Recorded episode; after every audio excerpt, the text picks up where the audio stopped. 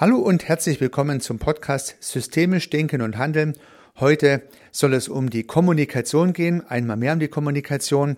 Sie ist ja auch der wichtigste Operant im sozialen System, aber im Speziellen soll es um die Kommunikation in Hierarchien gehen und hier noch ganz speziell um die anschlussfähige Kommunikation in Hierarchien. Herzlich willkommen zu dieser spannenden Episode.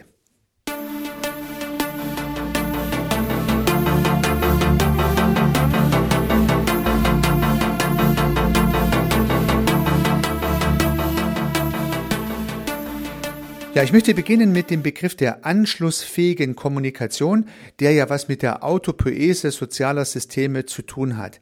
Das heißt, anschlussfähige Kommunikation ist die Voraussetzung, dass soziale Systeme autopoetisch entstehen und sich am Leben erhalten können. Denn dann, wenn eine Kommunikation nicht anschlussfähig wäre, dann bricht sie ab, hört auf und damit würde das soziale System zerfallen. So ist natürlich die autopoetische, anschlussfähige Kommunikation eine Grundvoraussetzung dafür, dass soziale Systeme überhaupt beobachtet werden können. Nun ist meine Hypothese, dass in einem sozialen System, in dem man selbst zu Hause ist, eine anschlussfähige Kommunikation gut möglich ist. So ein System hat sich irgendwann in der Vergangenheit mal äh, begründet oder ist gegründet worden. Und nun sprechen ja die Leute schon mit einer gewissen Historie miteinander, die Teil dieses Systems sind. Und demzufolge wissen diese Teilnehmenden, was in der Vergangenheit besprochen wurde und können an diesem Gesprochenen anknüpfen. Das ist höchstwahrscheinlich relativ einfach. Es liegt auf der Hand, dass alle irritiert wären, wenn man mit einmal in dem eigenen System mit einer vollkommen anderen Sprache beispielsweise kommunizieren würde und würde sich dann wundern, dass es nicht funktioniert.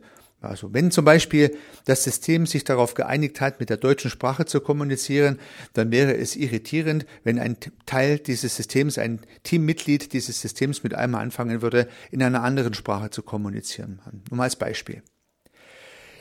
Ich denke, dass das System, in dem wir, Sie und ich zu Hause sind, dass es dort gut funktioniert, anschlussfähig zu kommunizieren. Und das trifft natürlich auf die Familie zu, das trifft auf den Verein zu, das trifft auf eine beliebige Organisation zu, so auch auf Businessorganisationen, auf Teams, ja, äh, die hier einbezogen sind. Da ist immer anschlussfähige Kommunikation irgendwie möglich, das scheint einfach zu sein.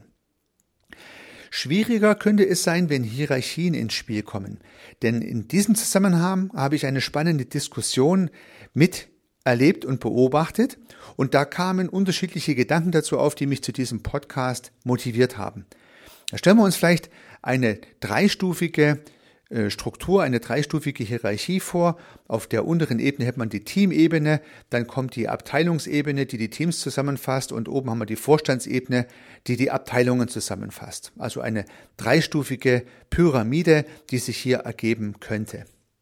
So, nun war die Diskussion darüber, oder es wurde die Diskussion darüber geführt, wie nun Informationen auch zwischen diesen Ebenen oder auch zwischen den Teams in der unteren Ebene hin und her fließen, wie das Ganze funktioniert. Und in dieser Diskussion kam der Gedanke auf, dass ja jedes soziale System zunächst mal von seiner Umwelt differenziert ist. Das ist ja die Kernidee der sozialen Systeme nach Niklas Luhmann. Das heißt also, wenn ich jetzt das Team A hätte, in der untersten Ebene dieser Pyramide, dann grenzt sich dieses System gegen seine Umwelt ab und in der Umwelt ist natürlich das alles andere, was zu dieser Organisation, beispielsweise zu dieser Firma gehört. Sowohl die anderen Teams, aber auch die Abteilungsleiterebene, genauso wie die Vorstandsebene, das gehört alles zur Umwelt dieses Teams dazu. Und wenn man diesen Gedanke konsequent zu Ende denkt, hieße das ja, dass beispielsweise der Abteilungsleiter gar nicht direkt im Team agieren kann. Das heißt, der Abteilungsleiter ist nicht Teil dieses zum Beispiel Team A, ja, ist eine Hierarchie Ebene weiter oben, so dass er für das Team A eine Umwelt darstellt. Wenn der Abteilungsleiter nun etwas sagen würde, würde es für das Team A ja eine Intervention bedeuten, die sie nun irgendwie verarbeiten kann, sollte, muss, ja, wie sie möchte, ja. Das heißt, das soziale System des Team A ist für sich autonom und überlegt sich innen drin, was er mit den Daten, die der Abteilungsleiter kommuniziert, tut. Das gleiche trifft natürlich auf den Vorstand zu. Na gut, so weit, so gut im Rahmen dieser Diskussion. Wenn man das mal destruktiv zu Ende denkt, dann wäre ja in hierarchischen Organisationen überhaupt gar keine Steuerung möglich. Das heißt, also wenn der Vorstand was sagt, dann sind, ist das zunächst mal für die Abteilungsleiter beliebig. Sagt der Abteilungsleiter oder die Abteilungsleiterin was, dann ist das für die Teams beliebig. Ja, sie können die Informationen in ihre Teamkommunikation aufnehmen und dort wirken lassen oder halt auch nicht. Es ist dann wie eine belanglose Intervention. Soweit war mal diese Diskussion und die Beteiligten waren sich dann relativ einig, dass es wohl so sein würde. Ich fand es etwas kritisch, weil ich tatsächlich ja Organisationen beobachten kann, die ja von der Spitze abgesteuert werden. Na, das muss jetzt nicht unbedingt eine hierarchische Unternehmung sein, also eine Firma mit Hierarchie, wie die meisten Unternehmen, sondern das kann natürlich auch ja einem, ein Feuerwehreinsatz sein, ein Militäreinsatz, ein Polizeieinsatz, wo ja auch Hierarchien aufgebaut sind, die im Prinzip dann Befehle verkünden, die durchgereicht werden. Würde man das konsequent zu Ende denken, sowohl bei zivilen Organisationen als auch bei militärischen oder polizeilichen Organisationen, würde das ja irgendwie gar nicht funktionieren. Und so habe ich mir überlegt, hm, systemisch gedacht ist es schon richtig. Bleiben wir mal bei dem Team A, alles außenrum, inklusive Team B, C, D, E und wie viel es auch geben mag, alle Abteilungsstrukturen und der Vorstand sind für das Team A eigentlich Umwelt im systemischen Sinne. Wie kann es dann trotzdem funktionieren, dass ein Vorstandsbeschluss über die Abteilungsleiter bis in die Teams hinein durchläuft, ohne die Problematik des systemischen Denkens zu ja, sabotieren? Ich habe einen Lösungsvorschlag, eine Lösungshypothese, die ich Ihnen heute vorstellen möchte und die natürlich dann auch ganz praktische Relevanz für anschlussfähige Kommunikation in Hierarchien zur Folge hat. Wenn man sich die Struktur dieses Organigramms mal aufmalt, dann hätte man ja auf der unteren Ebene beispielsweise neun Bubble und würde Team A, B, C, D, E, F, G und so weiter hineinschreiben. Unterste Ebene, neun Teams, alle stehen nebeneinander. Oben drüber haben wir nun die Ebene der Abteilungen. Gehen wir mal davon aus, dass jeweils drei Teams eine Abteilung ergeben. Das heißt, in diesem Falle hätten wir es mit drei Abteilungen zu tun, die jeweils wiederum drei Teams steuern. Und nun könnte man wieder einen Kreis hinmalen für drei Abteilungen und so einen Strich, wie das üblich gemacht wird, der dann in die Teams reinführt. Ja, und dann haben wir ganz oben drüber noch die Vorstandsebene. Angenommen, das sind jetzt auch mehrere Menschen, die dort ein Vorstandssystem repräsentieren. Und die Vorstandsebene hat nun wiederum drei Pfeile in die Abteilungen. Also eine ganz schöne bilderbuchmäßige Struktur. Von der obersten Ebene der Vorstandsebene gehen drei Pfeile in drei Abteilungen. Von den drei Abteilungen wiederum gehen jeweils drei Pfeile in jeweils drei Teams. So, soweit die Hierarchie. Wie gesagt, wenn das alles eigene soziale Systeme wären, und das sind sie höchstwahrscheinlich auch, dann dürfte im Prinzip für das jeweils eine System das andere Teil der Umwelt sein. Man differenziert das dann gar nicht weiter, weil im systemischen Denken ja alles Umwelt ist, nur das eigene System ist als solches bezeichnet. Das eigene Team, das eigene System. Nun habe ich die praktischen Beobachtungen in Hierarchien mit den systemischen Überlegungen verknüpft und siehe da, ergibt sich eine Lösungshypothese für dieses Dilemma. Es gibt nämlich höchstwahrscheinlich mehr Teams oder soziale Systeme als die, die ich gerade skizziert habe, als die Teamebene, die Abteilungsebene und die Vorstandsebene. Denn es gibt höchstwahrscheinlich Abteilungsmeetings und es gibt Vorstandsmeetings. Nehmen wir diese Meetings auch mal als soziale Systeme her, lösen diese Strukturen das Problem. Denn angenommen, es gibt für die Abteilung A, bestehend aus den Teams A, B und C, ein Abteilungsteam. Dann würde der Abteilungsleiter der Abteilung A mit den Teamleitern der Teams A, B und C zusammensitzen. Also vier Menschen würden in dem Beispiel ein Führungsteam der Abteilung A ergeben. Und in diesem Führungsteam ist dann eine Überlappung festzustellen. Das heißt, die Teamleiter der Teams A, B und C sind auch zusätzlich Teil des Abteilungsteams. Das gleiche gilt natürlich für die Abteilung B und C. Auch dort gibt es jeweils eine überlappende Struktur. Und im Organigramm müsste man denn anstatt der Linien, die üblicherweise im Organigramm eingezeichnet sind, zusätzlich Bubbles einzeichnen für Systeme, die auf der Linie drauf liegen. Und diese Bubbles umfassen dann die unten liegenden drei Teams genauso wie das darüber liegende äh, die darüber liegende Struktur der Abteilung. Ich denke, vom Bild her ist klar, diese vier Leute sind nun im Abteilungsteam A, B und C jeweils drin, jeweils verschiedene Leute natürlich, und kommunizieren über die Aufgabe der Abteilung A oder über die Aufgaben der Abteilung B oder über die Aufgaben der Abteilung C. So, nun kann man sich mal genau den Teamleiter oder die Teamleiterin der Teams A, B und C anschauen. Die sind ja nun in zwei Teams beinhaltet. So wie wir alle in vielen Teams drin sind, sind Abteilungsleiter halt in, äh, sind, Entschuldigung, sind Teamleiter in dem Beispiel in zwei Systemen ihrer Organisation involviert. Sie sind Mitglied im Team A oder im Team B oder im Team C und zusätzlich Mitglied im Abteilungsteam A. Daraus ergibt sich eine jeweils anschlussfähige Kommunikation. Also man trifft sich beispielsweise einmal die Woche oder einmal im Monat in der Abteilungsversammlung und dort wird der Abteilungsleiter im Prinzip seine Direktiven für die drei Teams verkünden. Die Teamleiter werden ihre Meinung dazu äußern, man wird Entschlüsse fassen und so weiter.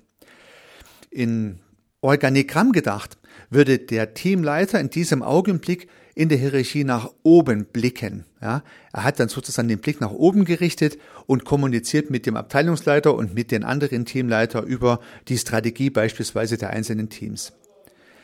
Dann geht er danach ins Team-Meeting hinein. Auch da ist er ja wirklich Mitglied und würde sich jetzt gedanklich umdrehen. Ja, in, in, der, in der Hierarchie gedacht, blickt der Teamleiter jetzt nach unten Richtung seines Teams und gibt das wieder, was er in der Abteilungsversammlung mit den anderen Kollegen besprochen hat. So, er hat also eine Twitter-Position. Und er muss sowohl in der Abteilungsleiterrunde als auch in der Teamrunde jeweils anschlussfähig kommunizieren. Das heißt, der Teamleiter hat hier die Aufgabe, zweimal anschlussfähig zu kommunizieren. Er hat eine Übersetzungsaufgabe. Ja. Das heißt, all die Dinge, all die Vokabeln, all die Belange, die dort besprochen worden sind in der Abteilungsrunde, die können jetzt in die Teamrunde weitergegeben werden, werden natürlich vom Teamleiter oder der Teamleiterin gefiltert und übersetzt. Da geht natürlich auch was verloren, keine Frage, aber Teamleiter oder Teamleiterinnen, die das gut machen, werden also auch die Nachrichten, die in der Teamleiterrunde durch den Abteilungsleiter verkündet, festgelegt wurden, möglichst gut in ihr Team hinein kommunizieren. So, und nun ergibt sich dadurch die Möglichkeit, durch diese Twitter-Funktionalität der, der Teamleiter ergibt sich die Möglichkeit, tatsächlich eine Direktive des Abteilungsleiters oder der Abteilungsleiterin, die ja nicht Mitglied des Teams sind, über den Stellvertreter des Teamleiters oder die Teamleiterin in die Teams hinein zu kommunizieren.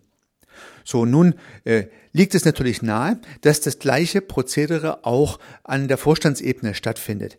Das heißt also, die Vorstandsebene würde dann ein Vorstandsmeeting organisieren. Das sind der oder die Vorstände involviert und alle Abteilungsleiter, in unserem Beispiel der Abteilungsleiter oder die Abteilungsleiterin der Abteilungen A, B und C.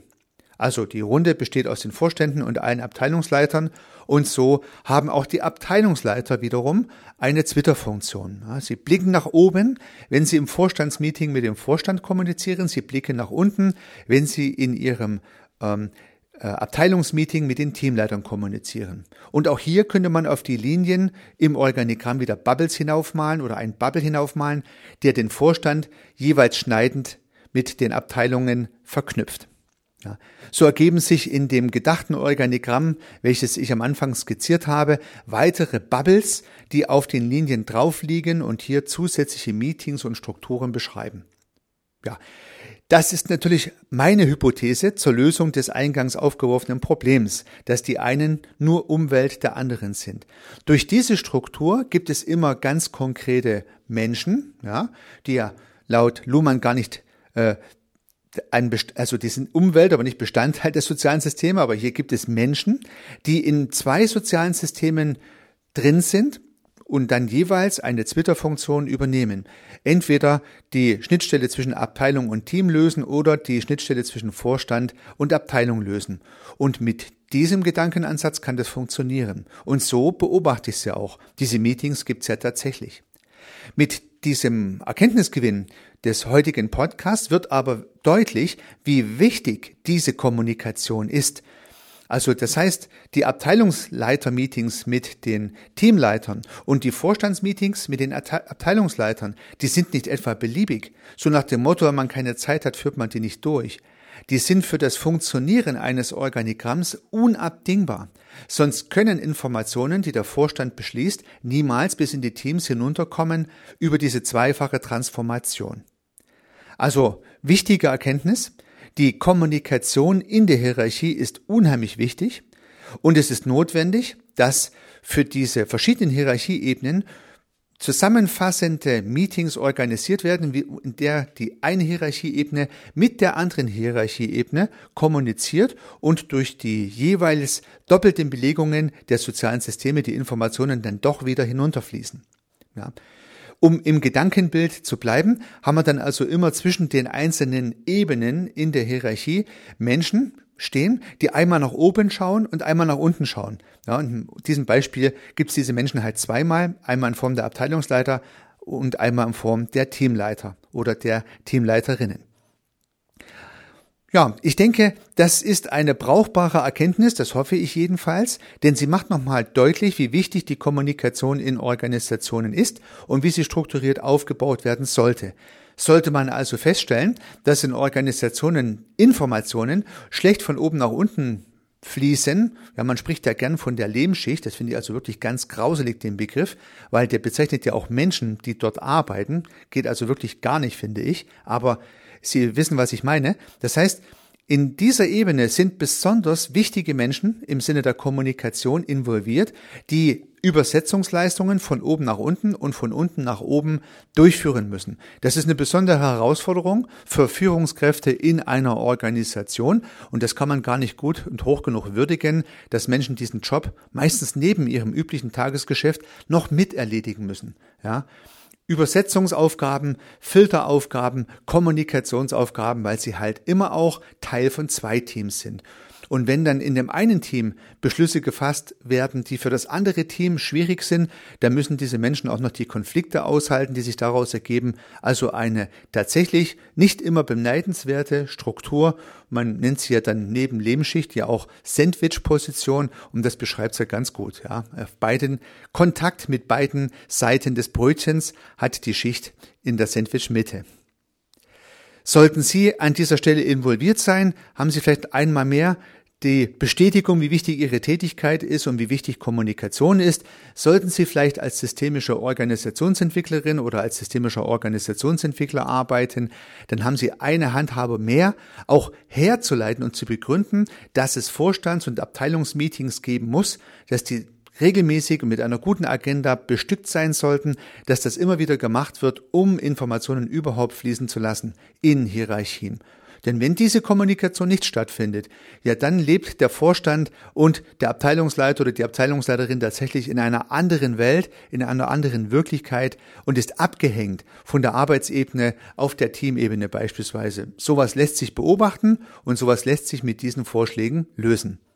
Dabei wünsche ich Ihnen sehr viel Erfolg. Unternehmen Sie was, Ihr Heiko Rössel.